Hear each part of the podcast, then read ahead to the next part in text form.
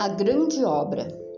A grande obra da vida precisa de grandes personalidades, de carpinteiro para tirar os pregos do ódio e do egoísmo, de serventes para assentar a massa da boa vontade, derramando na areia do sofrimento o cal da compreensão e o cimento da fé, de encanador para canalizar a água da vida e da vontade para aqueles que têm sede de conhecimento de eletricistas para ligar a corrente positiva da fé, estendendo luz para aqueles que acham que estão nas trevas da ignorância.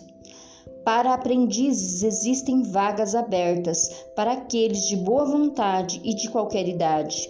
Para mestres não há vagas, pois já temos o maior de todos eles, que com certeza é o maior de todos os mestres, Jesus Cristo.